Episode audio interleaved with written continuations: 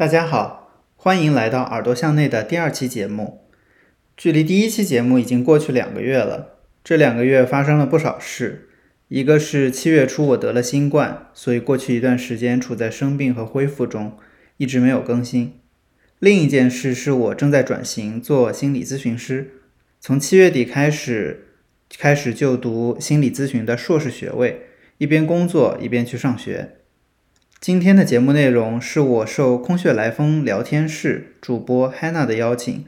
聊聊我从数据分析励志转型心理咨询，以及申请心理咨询硕士的历程，希望能对在考虑职业生涯转型的朋友有所启发。本期节目也会在 Hannah 的博客“空穴来风聊天室”发布，感兴趣的朋友可以在小宇宙和 Apple Podcast 上搜到。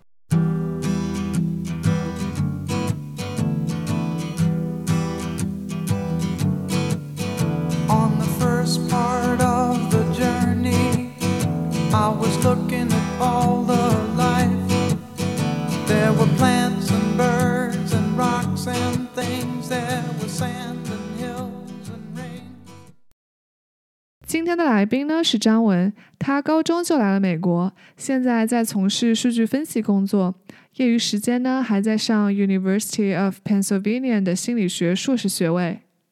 张文，跟我们的听众朋友介绍一下你自己吧。我高中来美国，然后嗯本科读的是政经哲，就是政治哦经济学。但是毕业以后呢，我就很快发现，好像我这个专业找不到好工作，然后我就又读了一个商业数据分析的硕士。我通过这个，我找到了第一份工作，然后开始做数据分析这个行业，数据科学，一直到现在，这薪水挺好的呀，对吧？不不香不香吗？呃，而且确实，我现在想想，我也很感谢，因为我能，比如说这个钱就能给我付学费啊，就是这是很重要的点，这是我赖以为生的维维维持生计的一点，所以我数据分析做了四年，其实一直在一家公司，中间想过跳槽，想想想想，但都觉得好像就是去了那个公司还是做数据分析啊，换汤不换药啊，就不是觉得好像不是很确定到要到底要做什么。然后之前还嗯有段时间很想去转产品经理，然后因为当时看有一个人他叫硅谷大舅，他在谷歌当产品经理，好像可以比数据分析更有意思点嘛。然后我就想，那不要不要去做产品经理呢？我还上了一个几个 PM 他们做的一个 boot camp，然后可能是前前后后有一年的时间吧。但后面当我具体在公司内部开始了解，就是 PM 的职位以及具体干什么的时候，我感觉就是，嗯，我其实并不想去做。哎，等一下，那你了解产品经理这个职位之前，你在公司里做的是数据分析嘛？那你在做数据分析的时候，是哪里觉得不开心了？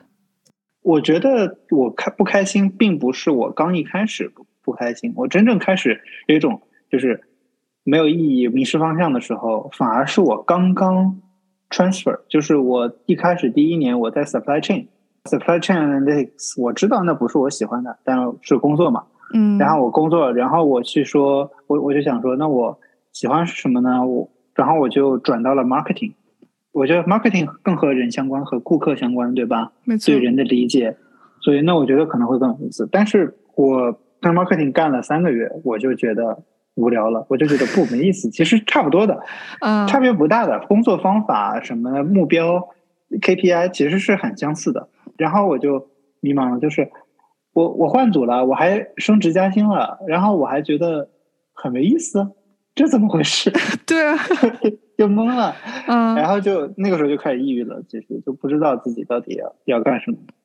哦，所以你就开始探索自己到底想做什么，然后就去上了这个为期一年的产品经理的 boot camp。那上完之后呢？嗯，我上完了，然后我去开始找，但我发现其实找的是就是找产品经理的这个 role，然后最其中可能最简单的就是内部转岗嘛，然后我就去找内部的一些 PM 去聊，了解他们具体的工作日常啊什么的，然后我就觉得我并不想去，并不想去的原因是，就觉得也没意思。两点吧，一个是我觉得产品经理首先他其实需要一个多方面的这种 communication，对其实是我特别怕的。我我我比较喜欢一对一的比较深入的 communication，而不是啊，跟不同的人频繁交换的这种频频繁变换的 communication。嗯，这是一个我怕的。还有一个就是，我觉得产品经理，比如说你要去 define strategy、product goal，然后 execution、design 什么这些，有意思是有意思，但是不够有意思。其实，比如说做 data science 往上走，必须要有 product sense。对其实你的 data science 的 skill 是一方面，但是你的 product sense、communication 都是很重要的。那从这个角度来讲，PM 和 DS 的差别它没有那么大，它服务的都是企业，它的嗯工作 KPI、其实 KPI 是一样的，you are team，对不对？对，你们你你们那个 team 最后都是呃 engagement、acquisition、嗯 return of investment 之类的 revenue 什么的。我的感觉就是没有那么大区别，这个最终的嗯价值和意义没有那么大区别。然后我不觉得那是我很想做的事情。然后当时我就开始就想，那我到底什么是我最想做的呢？我一开始对媒体感兴趣，然后我当时想升那个 New York Times 的工作，我也找了在 New York Times 工作的朋友，他在 DS，嗯，然后我去跟他聊什么的。当时其实挺感兴趣，我也投了简历，但是没有过。啊，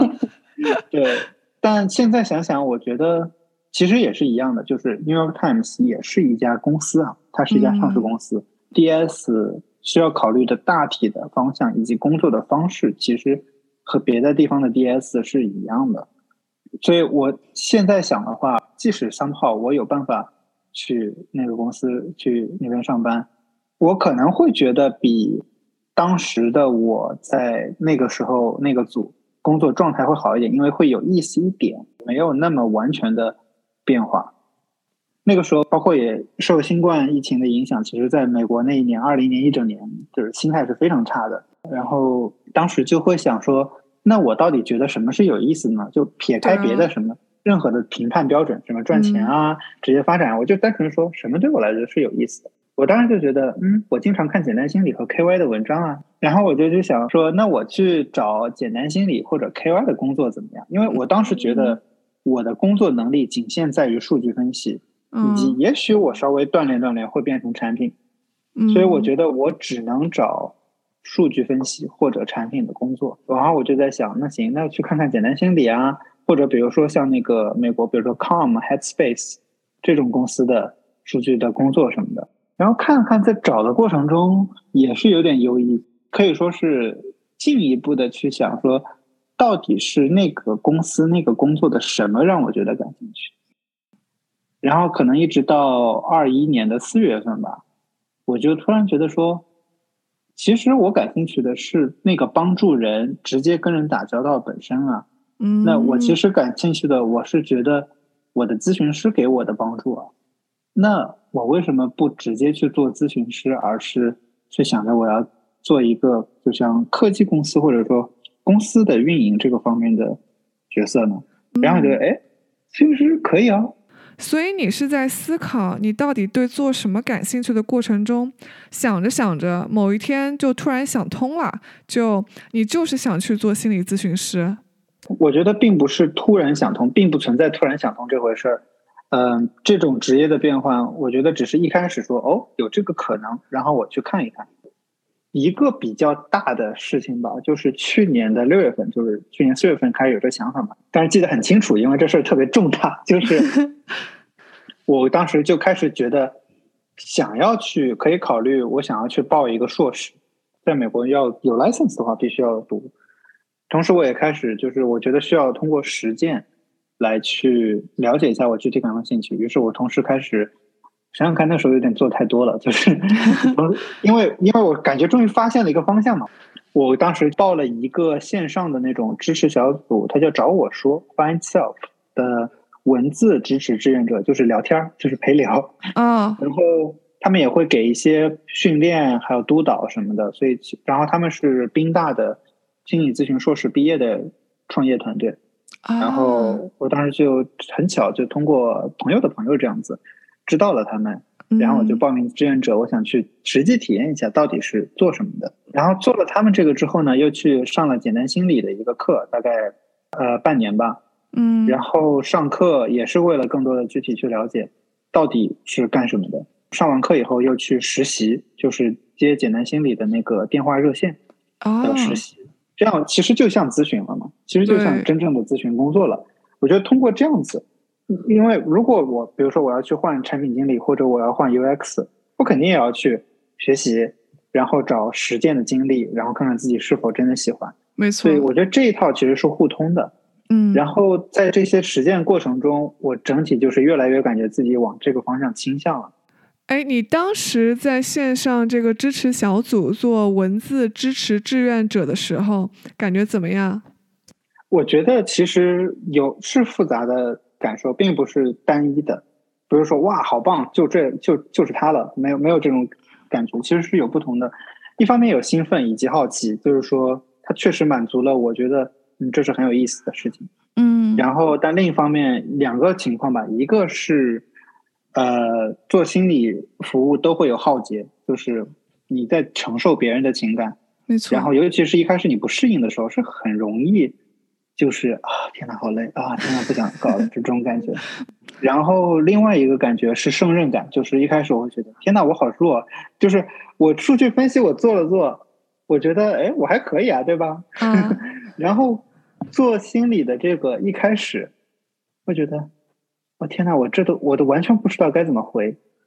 我嗯，对，就是啊，这个人他这个情况我怎么办啊？那个情况我怎么办？我啥都不知道啊！天呐，就觉得我好弱啊！这种、这哦种就是能力上的对自己的怀疑。不过我觉得这个督导以及包括简单心理的课，他们就说，新手一开始都会有很多对自己怀疑的，就说这是很正常的。如果你不你不怀疑，那你可能心里有点 过于自信了。然后，所以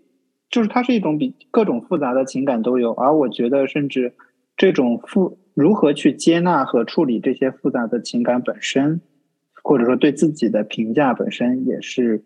心理咨询师需要或者说任何服务他人的人想要就是需要去处理的自己的问题。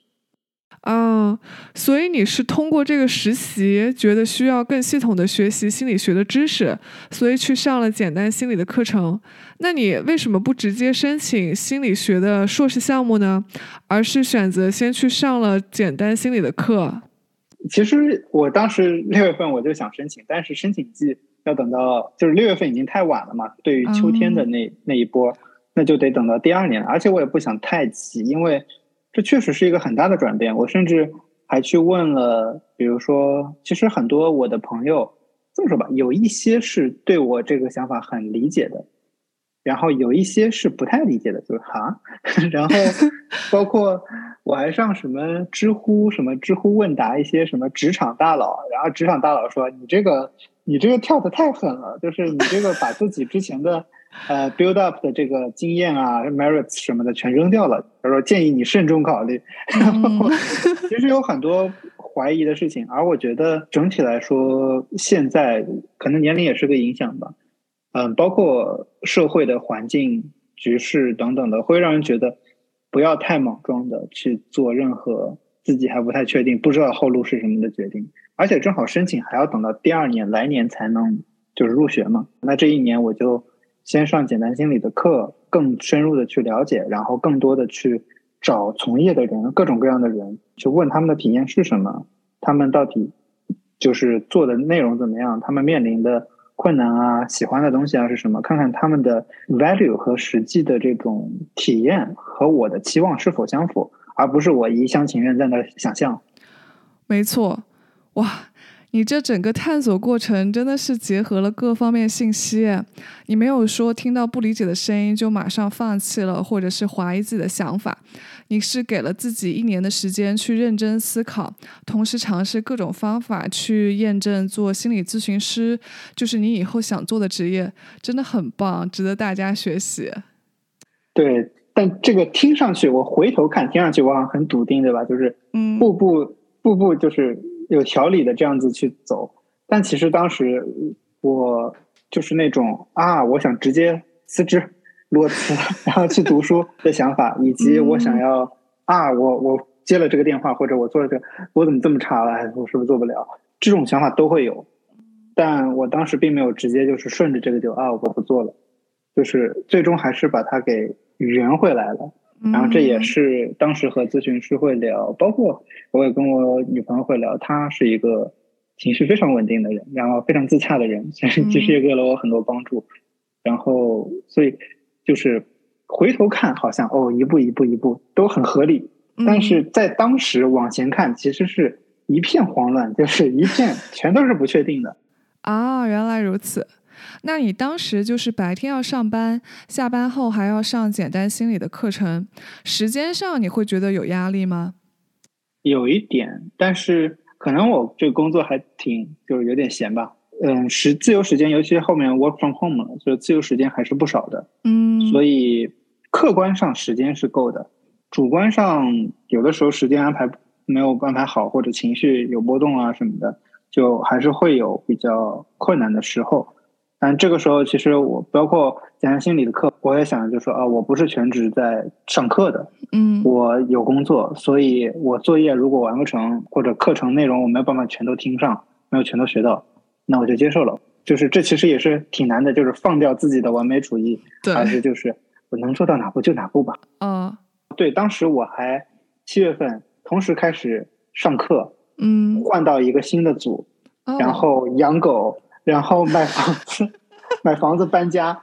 疯了那一个月，就那两个月简直是疯了。就我真的是只能，当时我其实就开始想做播客的，嗯，但我发现不行，真的 handle 不过来，我非常忍痛就把它就是 delay delay。嗯，我觉得这就是你必须做出取取舍，生活中的这些事情。那你上完简单心理这个课程的收获是什么呢？比如说上完这个课，让你觉得自己是 capable 做心理咨询师吗？我觉得其实它更多的 capable 其实不太多，capable 因为只有在实习等等的才渐渐的。我觉得我真正开始觉得自己 capable 是我来了这个宾大的项目开始上了以后，我才感觉哇，原来。我在实习的半年中，我练习了，成长了不少，在这个职业方面。嗯，然后在那之前的话，其实简单心理的课，主要是因为它有好几个不同的 module 嘛。它第一个 module 就是职业道路是什么？嗯，我觉得它让我更多的理解了职业道路到底是怎么回事，然后我可以更多的去思考和探讨它它对我的职业的影响是什么。嗯，然后后面几门课包括什么理论啊。然后助人技术啊什么的，其实是我觉得学了以后，并没有真的，因为我还没有练习。其实那个时候并没有说我能胜任，嗯，而是我知道如何要成为一个成熟的咨询师，要做到哪些部分了，以及他这个职业所代表的价值、所需要的能力，这些到底是什么？那我就可以知道说这些东西是否符合我对职业的期望。嗯，而我确认了这些东西是我想要的，那就是说这个方向是可以走的，那我就接下去继续走走试试看。然后接下来就是实习嘛，就真的接电话，然后然后去实习，然后去督导这一部分。一方面是让我很实际的去体验，说这个工作到底是怎么样的，进一步确认了这个方向是否是对的。然后另一部分也开始让我感受到，哦，我可以通过努力学习练习。让自己的能力变得更强，开始增强了一点胜任感。那你在这个实习中有没有用到做数据分析工作的时候学到的经验？比如说逻辑分析能力？我觉得是有，不过我觉得逻辑性分析这种能力，每个人在学习和工作中其实或多或少都会运用到，并不一定是数据分析单一为主。可能数据分析可能是我之前就是工作流程就是。什么 problem statement data collection，然后建模，其实有点像啊，就是新心理咨询里面一开始建立关系，呃，exploration 其实就是收集数据，然后 insights insights 其实就是建立模型，然后 action 就是 deployment，其实这个模 模型是有点像的。然后还有什么？就是我觉得与其说数据分析怎么样，倒不如说职场工作让我对于人和人之间打交道。到底应该怎么样？因为我觉得职场和学生是很不一样的。对。然后职场更加现实，更加贴近，其实是一个很好的 exposure。嗯。然后还有就是如何去处理自己的各种不同的事情处理优先级。就嗯你真的没办法什么都做到完美，那你就必须抉择。就这些其实是对自己挺大的锻炼，可以带到后面无论是什么职业都是很有嗯帮助的。没错，那你当时就是一边工作一边还在忙申请心理学的研究生项目的事情。对，然后我还就是看是哪个学校具体项目的安排要求，然后找不同的就是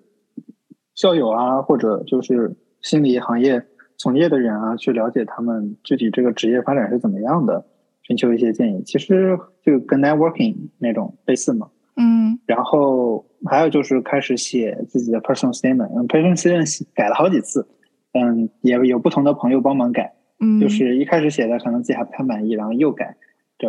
就是还以及还要找老师要推荐信，呃，嗯推荐信还挺有意思的，因为我找了我找了其中一个就是那个 Find Self 的他们那个文字支持项目的负责人，因为啊。就是是具体的实习经历嘛，对，然后另外两个，一个是我大学的时候的教授，还有一个是我第一个硕士的那个教授。他们其实都认可说，嗯，看到你做这个选择，我觉得挺合理的，挺符合你的这个风格的。然后大学那个老师，其实我就是特别感激他，因为当时大学的时候会给他做研究项目，当时我还有个做文科学术的梦想，但嗯后面经历了就是具体做了科研以后，觉得嗯不太喜欢。然后，但是他一直都挺支持的，包括二零年，我当时还一直在想着，哎，我企业不喜欢干，我要不要去做学术呢？然后还跟他约了一次 Skype，然后聊了以后，我就发现，嗯，我是真的不太想做学术的，我想要去嗯具体的和人打交道，而不是去钻研学术。然后才开始去想新的职业道路，然后最后他给我写推荐信，最后我录取了以后，我跟他说我要去读这个项目了，我说很感谢他。他说一句话让我印象很深刻，他说：“You are one of the rare people who don't stop to find what is meaningful to you in your life。”大概这么个意思吧。然后我觉得哇，天哪，他真的理解我。对，对，而且他是表达支持的态度的。他是政治学的教授啊，他就是和我去读心理咨询有什么关系啊？但是他会帮助我，然后哎，真的是非常的感激的这种人和人之间的很真诚的这种互助的态度。没错。那你当时是怎么选心理学的项目的？我大概就看，觉得是有这么几大类吧。嗯就首先分两两类，一个是研究型，一个是、呃 practitioner 职业型。嗯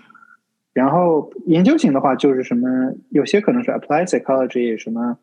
就是各种各样的 psychology，他们出来是不会不一定直接去做心理咨询的，他们的课里面也不是心理咨询，更多就是往上读，继续往上读，读博士的这种的。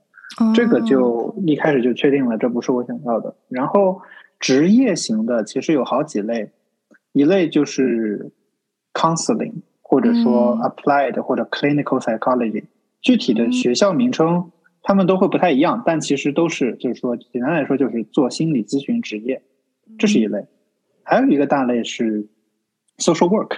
嗯就是 master of social work，嗯然后另外还有一个大类就是婚姻家庭咨询，然后这三类都是职业的，但是稍微有点不同。心理咨询是最中间可以说宽泛的，或者说针对个人的。social work 会更多考虑到如何帮助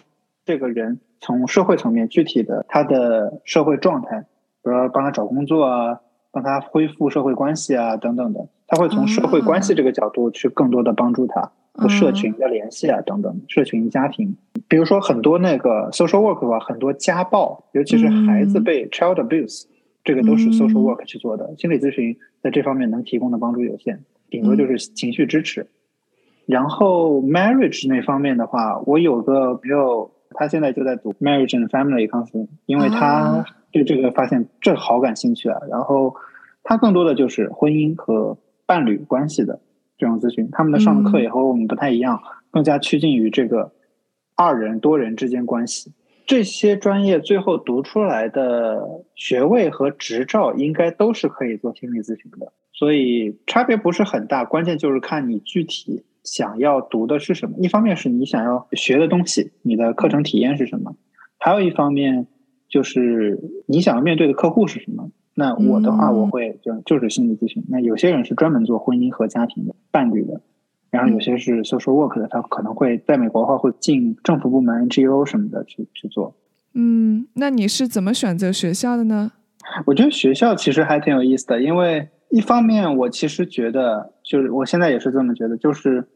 学校的排名其实不重要。包括我认识的，就是咨询师啊什么的，我跟他们聊了也说，就主要都是看实习。你课程的话，排名一百的和排名第一的课程都是那些课程，你学到了就好。然后实习的话，你的排名一百和第一的那都是实习嘛，其实没有多大区别的。我当时确实还是想要找排名高的，因为 我觉得中国人比较看这个，然后从自己的这个 brand 角度去想的话，那可能这个知名度还是需要的。嗯，然后以及我觉得那个时候，如果自己要转行，其实是心里很多不确定和慌乱，会希望如果是名校的牌子，能给自己心里面多一点确定感吧。嗯，没错，对，再加上我爸妈老想着我，就是就是名校没想到，呃，这回他录了个宾大，然后我妈说哇藤校，我老开心了，这样子，呃，说我也想发朋友圈炫耀，我说你想发就发，啊，说到这个，你当时想转心理咨询师这个想法，有跟你爸妈说吗？他们是什么态度？哇，那终于回到了那个我说的去年六月份的那个事情了，就是那个时候，哇天，就是我其实到现在我都没有跟我爸明确说，我跟我爸关系其实现在其实比较疏远，嗯，因为包括我大学以及大学毕业后职业选择等等，我跟他是很多地方是杠上的，然后嗯每次都是不欢而散，所以我现在的选择就是把自己框起来，就是我不跟你吵，我也不想你对我是什么想法，那嗯。相安无事总归是好的。嗯当然，我妈后来也把我的这个录取情情况告诉她了，然后我爸好像也就哦了一下。当时的矛盾主要在我妈那里，然后我妈也是有一个转变，就是去年的时候，我跟她说我想去读这个，她真的是勃然大怒，她就说，然后，她给我发发了一串，她给我发了一串那个图，发那种贫困山区农村的图，说你以后就要这样穷困潦倒吗？什么的，然后然后就啊。对，怎么回事？后来我想一想，我有跟我咨询师后面聊了聊，呃，咨询师其实也帮助我很多，就是通过角色扮演这种方式，让我嗯去体会一下我妈的有什么情绪，嗯，然后其实帮我理清了很多我和我妈之间沟通的方式。嗯，其实我现在想，可能是我妈那个时候有些紧张，她情绪上有点慌，嗯，然后她看到就觉得啊，你要放弃赚钱的工作，然后去做不知道怎么样的工作。而且我觉得整体来说，他们还是对于心理健康、心理问题是有一些 stigmatized 的，就是嗯会觉得啊，你怎么会有心理问题？很多时候父母也会觉得你有心理问题是因为我们没做好，我们父母没做好。那这种 guilty 的感觉，其实他不想承认，对，然后他就直接反过来就是你没有问题，你都是你想太多，这样这样对吧？然后，所以我妈一开始是很不理解的，然后那回嗯让我特别崩溃，那时候真的情绪很崩溃，很崩溃。然后那那就是我的转变时刻，就是我真是崩溃，然后在家里砸东西什么的，然后再抱头痛哭，哦 然，后哭了以后，就我在那儿闷头闷在枕头底下，因为之前我一直都很担忧，我怕我妈爸妈的反应啊什么的。我那时候哭完，我突然有一种就是像是带一点愤怒，但是有一有一种有生命力的感觉，就是我要向你证明我可以做好。但紧接着再过一秒，我就说不，我也不需要向你证明，我就是想要自己过好。我不需要你们觉得我能过好，我才能过好。嗯，我你们的想法其实都没有那么重要了，我就只想自己过好就可以了。然后那个这个感觉就是，我觉得就是凡事以我自己为准，然后我就是想要对自己负责的这种感觉，其实是在那里就扎根下来了。后面的各种困难什么，对吧？嗯又养狗又搬家又要学习要工作的疯了。这也是为什么我我觉得为什么我很偏向于存在人文主义这个流派，因为嗯比如说存在主义里面流派有一个大佬叫 Victor Frankl，就是《活出生命的意义》那本书的作者。嗯他有一句话好像是 quote 尼采的，他说大概意思是，A person knows the why can bear almost any how。就那个时候，我知道我要为自己而活，我要让自己活好，这就是我的 why。嗯那后面的苦难我可以承受，我们不是没有意义、没有方向的了。对，嗯，那对我是个特别重要的时刻。我妈其实在，可能在那个那回矛盾过去后面，我们又聊了，然后就其实阐明了双方的这种感想啊什么的，然后其实后面就好了。但她 就是我开始申请学校以后，我妈就会，嗯，哎怎么样申请好了没有？哎怎么样学校结果出了没有？一个星期问一遍，然后 就是很焦虑。她其实是担心吧，然后最后终于。呃，身体结果出来了，就哇，开心开心。但其实，在那之前，他已经就能理解我。现在我妈对心理学很感兴趣，她就感觉我天天天开始听书，我听这个书那个书，而且她开始也对自己有更多的理解啊，什么包括她和我爸的矛盾啊什么的各种，所以她已经是比较能理解和支持我了。然后我开始读这个项目，也是给了她更多的信心吧，让她可能会少担心我一点。而且最关键的，我觉得是，以前我会觉得我的父母可能期望我要什么年薪百万、创业成功，呃怎么怎么样，对吧？阶级跨越，这样才好，才是值得的。但到后来，我跟我妈起码确认的是，她说我就希望你过得开心。那这开心一定要年薪百万吗？一定要阶级跨越吗？其实嗯不一定啊。然后啊，那这就是一个，我觉得有了这层共识就很好。我不知道我爸怎么想的，没有敢问他。嗯，那你从刚开始准备想要转心理咨询师，到最后被宾大录取，整个过程的时间线是怎么样的？六月份决定，然后开始探索各种项目什么的，但是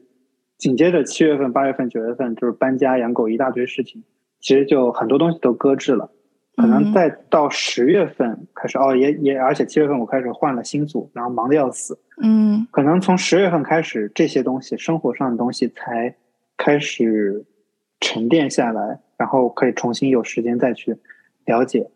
然后那个时候开始在上简单心理的课，然后继续在跟不同的人了解，然后开始找项目。嗯，找项目，我当时其实也有很多的决定要考虑。我最终决定就是我还想继续工作，然后所以能选的项目就很少了。最后其实我只申请了这一个项目，因为只有这个项目是可以哦一边工作。因为心理咨询项目有一个问题就是需要实习，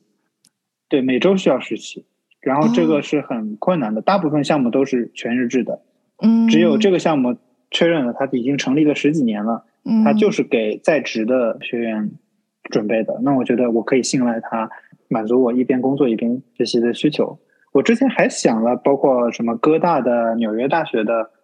还有一些 online 的 program 啊什么的。但后来，一个是我觉得后面真的是精力牵扯太多，太累了，就不想升下去了。呃但也包括是，首先 online 的我不喜欢上 online 的课，我觉得线下人和人打交道特别重要。没错，然后全日制的，因为我之前想要找到工作的一大部分原因就是我可以不靠我爸妈，然后我可以独立生活。嗯，那如果我不工作了，我现在存的钱应该是不够学费以外我的生活的情况的。嗯事实上，后来其实也跟我妈沟通过，她也会给我一定的帮助。但是当时我并不想要回到一种完全依赖父母经济支持的这种状态。嗯，所以最后就只升了这一个学校。其实当时心里特别慌，因为觉得，哇天呐，如果我没追上怎么办？对啊我觉得那不就凉，那不就凉了嘛？嗯我其实特别不适应这种感觉，因为我一般来说都会给自己留后路。我的那个 coach 他问我说，如果没升上，嗯你有什么打算？你会觉得怎么样？然后我想了想，就发现其实如果没升上，我有很多事儿可以做。我要做播客，嗯，我我可以做 coaching，我可以去学 coaching 的东西。我可以自己嗯学一些东西，就是到要不要升再说。然后我就觉得，如果这样的话，那其实也没有太大关系。嗯我就说，呃，如果今年升不上，那我未来一年先可以就是做播客啊、写文章啊、学习啊，就是当然我也可以第二年再升，嗯，但那个的话就是更远一点的情况了。然后我觉得现在就是很少会做超过一年的计划，因为 变动实在太多了。啊，对，我这个申请其实拖了很久。其实，在这个过程中，我一直都是很纠结的，就是我又想做播客，我要嗯工作，然后我要写 PS 什么的，嗯，然后我还要那个简单心理的那个电话实习嘛，所以其实嗯。精力牵扯也挺多的，就中间有各种变动，然后包括找推荐信，然后之前的那个学校的老师太忙，他拖了两个月才 把我推荐信，我最后追着他就是把要到，就是我是我嗯上一个硕士的那个推荐信，嗯。所以中间有很多的这种 pickups，然后最后整个申请全交出去其实是五月一号那个项目，它是五月一号截止，然后六月六月三号面试，面完了以后六月七号给的 offer，他说这是啊今年最后一波面试了，哇赶上了末班车。啊，真的是最后一批被捞上去。原来申请心理学项目还要面试啊？因为他其实一届三十多个人分成两个班，一个班十五个人，他需要看嗯你 PS 里写的是不是你自己，以及你这个人和别的同学的这种交流的过程，他要确认你是真的想要做这个，也有能力做这个。而且其实它并不是一种考核，它更多就是想了解你，然后看你是怎么想的。嗯，然后我觉得我的想法都很清晰，嗯就已经想了半年了，就理了半年了，都太清晰了。就是 I'm ready，就是 go for it。嗯，那面试的形式是怎么样的呢？面试是三个申请人一起面的，啊，这样子的，就是对我觉得这是他们故意的，就是他们想要看你和别人，就是不光是和面试官，而是和同届的人的这种交流状态。尤其是他最后有一个问题是。你有什么问题想要问你一起面试的同学的？但是哇哇塞，这这其实就在考你是不是有没有在专注的去听别人。哇，这个问题好新颖啊！对，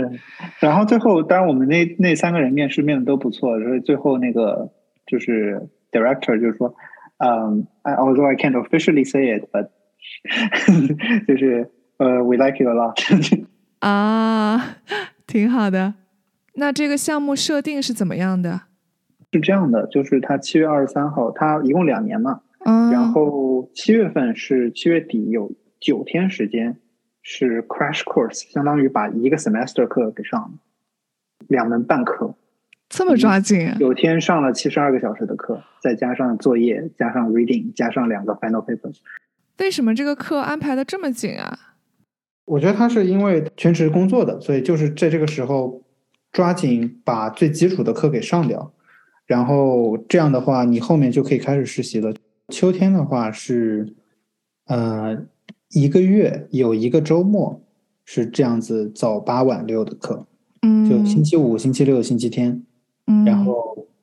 秋天一个 semester，然后春天一个 semester，然后又第二年这样子。每个学期 summer 的话是两门半课，然后春天和秋天应该是三门半课。啊，这样。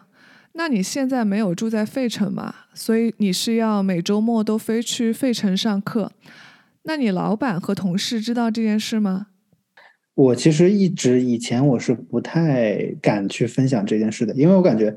不跟老板说了，老板哦，那你不想晋升了，